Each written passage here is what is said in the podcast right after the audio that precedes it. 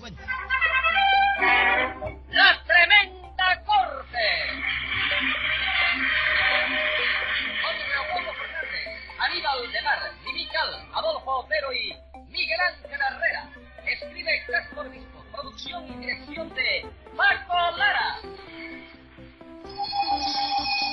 Audiencia pública. El tremendo juez de la tremenda corte va a resolver un tremendo caso. noches, secretario. Buenas noches, señor juez.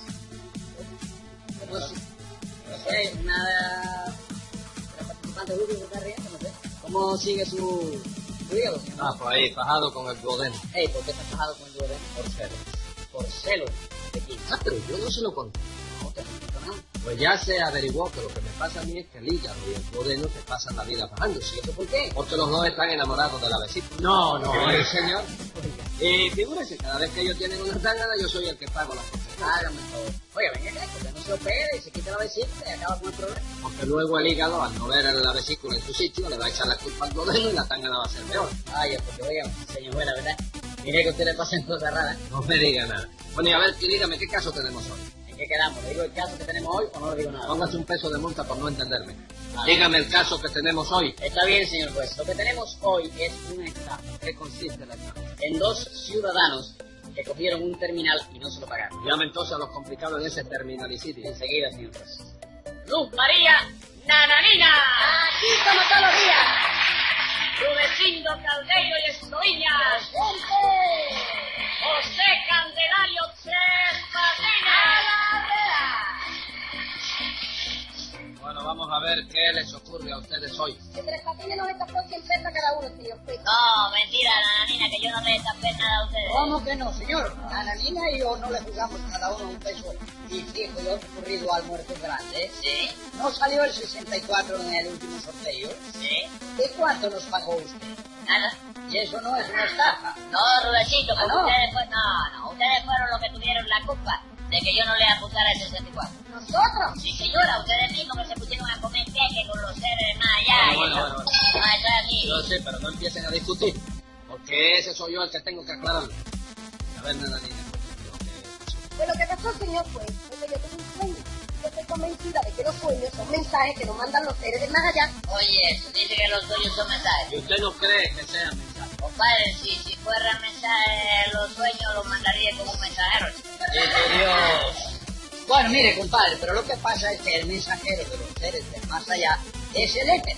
Y por medio del éter, los seres del más allá nos mandan reflejos hipnóticos, vibraciones telepáticas y efluvios magnéticos. Por una curiosidad, Rudecindo, además de reflejos hipnóticos y efluvios magnéticos, nos mandan también dolores reumáticos. No, señor. Ah, bueno, porque hace día que tengo un dolorcito en la costilla y quisiera saber si eso es un mensaje de más allá. Pues no, señor, ese reuma del más aquí. ¿Qué le vamos a hacer? En fin, Nananina, dice usted que tuvo un sueño, ¿no es eso? Sí, señor. El viernes pasado yo vi en sueño una figura que me decía, juega el muerto grande, juega el muerto grande. Entonces, sábado por la mañana yo se lo conté a Rudecindo. Y él estuvo de acuerdo conmigo que eso es un mensaje del más allá. Entonces usted también cree que los sueños son mensajes de los seres del más allá, Rudecindo. ¿Cómo no, doctor? Ayer eh, precisamente me pasé la noche soñando con una rubia pero preciosa. Perdónenme, Rudecindo, pero ¿qué edad tendría esa rubia poco más o menos? Ah, tenía unos 22 años, Y era bonita, divina, bien formada. una escultura. Y eso también fue un mensaje que te mandaron los seres de Maya. Claro que sí. Entonces los seres de Maya deben ser pobres. ¿Por qué? Porque si yo tengo una rubia así, oye, me, me quedo con ella y no se la mando a nadie. bueno, Tatines. Se supone que en el más allá no existe el egoísmo. O si yo no lo hago por egoísmo, eso lo hago yo por legítima defensa. Entonces, ¿usted no cree que los sueños sean mensajes del más allá? No, chico, los sueños ya están probados, que eso lo han analizado ya todos los, los que lo tienen ustedes. Son más las digestiones del más aquí. ¿Quién? ¿Quién le explicó a usted? Hombre, me lo explicó científicamente. Un médico soñólogo, chico. Que es especialista en la curación de pesadillas a domicilio. ¿De veras? Ah. ¿Y cómo cura ese médico las pesadillas? Bueno, hay varios procedimientos, o sea, pero el mejor es una grieta. ¿Una Se grieta? le pone, ¿eh? Grieta. Grieta, un sistema de alimentación balanceado. Diez. Sí, 10 días, No, una no, vez. diez días, no, dieta. No es Dieta. grieta, es dieta. A base de rosa de maíz por la mañana, Ah, rosita de maíz por la tarde y rosita de maíz por la noche. ¿Y eso para qué? para que todos los sueños sean color de rosa. ¿no? Maravilla. ¿Y, e- y ese sistema da resultado, Carlos? Sí, porque el médico ese dice que los sueños dependen de lo que uno coma. Por ejemplo, una buena digestión produce sueños agradables, mientras que una mala digestión produce pesadillas a causa de los reflejos emocionales de carácter fotogénico que engendran las reacciones agropecuarias del aparato digestivo en las circunvoluciones filatéricas del cerebro causal. Entonces, si la misma diatermia te indica la profundidad, del... del- tú entiendes eso, ¿verdad? Sí, cómo no. Sí, lo Bueno. entiendo, sí. Entonces explícamelo a mí porque yo no entiendo lo que te digo. Y si usted no lo entiende, ¿por qué lo dice? Bueno, si yo no lo entiendo lo digo porque eso fue lo que el médico me dijo a mí. ¿Y por qué no le pidió usted al médico que se lo explicara? Hombre, se lo pedí. ¿Y qué le dijo al médico? Que yo no lo entendía tampoco, me dijo. Bueno, entonces vamos a dejarlo así. No, no, eso no se puede quedar así. Aquí el inteligente eres tú. No, yo no. Bueno, yo soy el inteligente, yo sé lo que quiere decir, pero yo no sé lo que quiere decir. Entonces tú vas a quedar bruto igual que No, yo. no, el que se queda bruto aquí es usted. El que no lo sabe. Vamos a ver, en fin, el médico ese opina que lo que se sueña depende de lo que se come. ¿Es eso? Bueno, ese es el lema de él. Dice que dime lo que sueñas y te diré lo que comes. ¿De veras? Así que dime lo que sueñas y te diré lo que comes. Sí, por ejemplo, mira, tú sueñas alguna vez que eres un artista de cine muy famoso y que todas las mujeres se enamoran de ti. Sí, cómo no. Lo soy, yo lo sueño cada rato. A cada rato tú has Sí. soñado eso, ya se sabe lo que tú comes. Es lo que como. Queque, caballito de queque. 10 pesos de multa. ¿Y eso por qué, chico? Porque yo no como queque, señor. Como no, chico, lo comerá dormido sin darte cuenta, pero el que come queque, eso no falla, eres- eso es científico. Seguro que es científico. Sí, chico, es que tú no te has fijado bien. Pues, ¿cómo se llama? Es que lo que sueño casi siempre está de acuerdo con lo que como. Ajá. Si casi siempre lo que yo sueño Está de acuerdo está con- de acuerdo con lo que como. ¿De verdad? Sí, mira, por ejemplo. Sí. Así Ahora Ah, sí lo es, digo así bien. Sí, Usted se explicó, yo no lo entendía bien. No, déjate perder, la cosa me pone nervioso. Mira cómo estoy erizado. Sí, ya lo veo. Elizabeth. Oye, hace unos días, sin ir más para detrás de la manaca. Sí, mi mapa, ¿verdad? ¿De qué? de la manaca. Hace unos días, sin ir más para detrás de la manaca, soñé que subía, oye esto, Sí. oye esto, que subía una guagua Ajá. y que entonces el conductor gritaba, dale, que ya montó. Sí. Luego me decía, pasito adelante, varón, Sí. que va por ahí por esta cosa. este Y después me decía, ponte con la gira, mi familia. ¿Y qué había comido usted ese día? Sopa tártara. Otro día soñé que estaba en un cabaret con Sofía Loren. Oye, eso. Sofía Lorenz, Y sí. Sofía Loren tenía puesto un vestido a rayas, unos zapatos a rayas, Sí. una media a rayas, un sombrero a rayas, Entonces todo lo que tenía puesto Sofía Loren era a rayos. todo eso, ¿Y qué había comido usted esa noche? poco rayado. Pero lo más bonito fue lo de anoche. Anoche, ¿Lo qué? anoche, lo que Con algún amigo suyo. ¿Eh? Anoche, algún amigo suyo. Anoche, anoche. Anoche. Sí, anoche. ¿Qué fue Oye, el anoche? día, después de la día que lo que viene, Anoche. Anoche. espérate, espérate. No me enteré que es anoche, no anoche. Bueno, anoche soñé que Anoche. tenía, ¿sí? Anoche. que tenía un hambre terrible. Oye, un hambre fantástica. Sí. Un hambre, pero óyeme, desmoradora. ¿Cómo desboradora? Desmoradora. Tenía un hambre devoradora. ¿Tú también? No, señor. ¿Y eso? ¿Qué comió usted anoche? No, nada, anoche me acosté sin comer. esa Póngale era- cinco pesos más de multa, secretario. Pero Ah, ¿por qué sin Porque a mí me da la gana, señor. Siga usted, nananina. La cuestión fue que usted soñó con una figura que le decía que jugara al muerto grande, ¿no es así? Sí, señor. Eh, lo estimó usted como un mensaje que le mandaban del más allá. Claro, señor juez, porque si no fuera así, los sueños no se darían como se dan. ¿Y usted cree que los sueños serán? Bueno, doctor. Eso no admite discusión, ¿no? Porque a Nana Nina se le dio un sueño en este sorteo. Ajá. Y a mí se me dio otro sueño también en el sorteo pasado. ¿De veras? Sí, señor. Porque resulta que en el piso de arriba de mi casa vive un bailarín.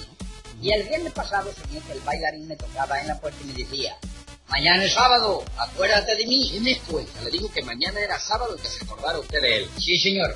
Entonces yo cuando me desperté, me puse a buscar qué número era bailarín en un letrito que yo tengo, que trae todos los números de la charada, los números que han salido en el primer premio de la lotería, eh, y en fin, una serie de cosas, todas muy útiles y muy instructivas. ¿Usted no conoce ese libro? No, ¿cómo se llama? Las 37 maneras de comer bolas. Ah, no, no lo conozco. Bueno, ¿y qué? Bueno, porque yo me puse a buscar qué número era bailarín, Sí. pero el bailarín no estaba en la lista. ¿Y Eh, qué jugó usted entonces? El 76, ¿Y qué cosa es el 76? la bailarina. Bueno, profesor, ¿usted no cree que eso de que usted sueñe con un amigo que es bailarín, que juegue la bailarina es una cosa que no se... Bueno, doctor, yo la verdad sí.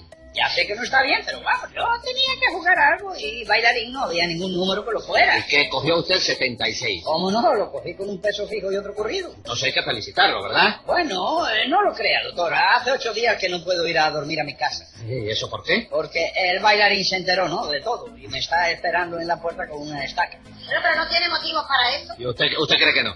No, señor, porque eso fue un mensaje del más allá que recibió Rudecindo. ¿Verdad, Rudecindo? Bueno, sí, pero de todos modos no se lo diga al bailarín, ¿sabe? ¿Pero por qué? Porque si se entera, cuando lleguemos al más allá me va a entrar esta capa. Pero dejen, dejen ya a ese pobre bailarín y vamos al asunto. Seguro que el bailarín es el niño de Guadalquivir, ¿no? No, sabe llenito. Ah, sí, el niño del Guadalquivir. Sí, el niño. Ese es el niño del Guadalquivir. Sí, señor. Sí, señor. La cuestión fue que ustedes jugaron el muerto grande, ¿no es eso? Sí, señor, yo le conté mi sueño a Rudecindo y entonces lo apuntamos un peso fijo y otro corrido cada uno. A tres patines. Sí, a tres patines. Y salió el 64. Sí, señor, salió el 74. Y tres patines no les paga. No, señor, no quiere pagarlo. Dice que este no fue el número que nosotros jugamos. Ajá, muy bien. Puede sentarse, Melanie. ¿Bueno? Amigo, tres patines. Sí. Ahora vamos a conversar usted y yo un rato. Sí. Usted oyó toda la declaración de Sí, he visto la descarga esa. No, y- descarga no, la declaración de ellos. Sí. Ah, oyó el sueño de, de, de acá con, con el niño del Guadalquivir. Sí, sí, señor. ¿Usted conoce al niño del Guadalquivir? Es amigo mío. No, Pero ya no es amigo mío. Ah, Eh, sí, ya, el niño del Guadalquivir. Eh, bueno, así que es verdad todo eso que dijeron Tres Patines. Hágame el favor Sí, de pero es explicar. que la, la, la culpa la estuvieron ellos mismos. Ah, sí. Porque se, se dispusieron a decirme ahí, eh, esto ha sido un mensaje de más allá, esto ha sido un mensaje de más allá. Y entonces cuando me dijeron que le apuntara el muerto grande, yo le apunté el número 9. ¿Cómo el 9? El muerto grande no es el 64. Bueno, eso es en la charada del más aquí. En la charada del más allá, el muerto grande es 9. ¿Y el 9 no es elefante? Sí, por eso mismo. ¿Cómo por eso mismo? Sí, chico, porque mira, en el más allá, todos los animales y todos los bichos están muertos, ¿no es eso? Ajá. Y como que todos están muertos, el muerto más grande que hay es el elefante. ¿Qué me cuenta, Tres Patines? Entonces la charada del más allá es distinta a la de aquí. Claro que tiene que ser distinta, chico. La de aquí, por ejemplo, tiene verso, Y la ¿verdad? de allá no tiene verso. Bueno, sí, pero no se le llaman verso. ¿Y cómo se llaman entonces? Herpetáceos. ¿Cómo que? Herpetáceos. Erpitafio. ¿No será epitafio? Sí, es lo mismo. Ajá. ¿Usted sabe lo que es un epitafio?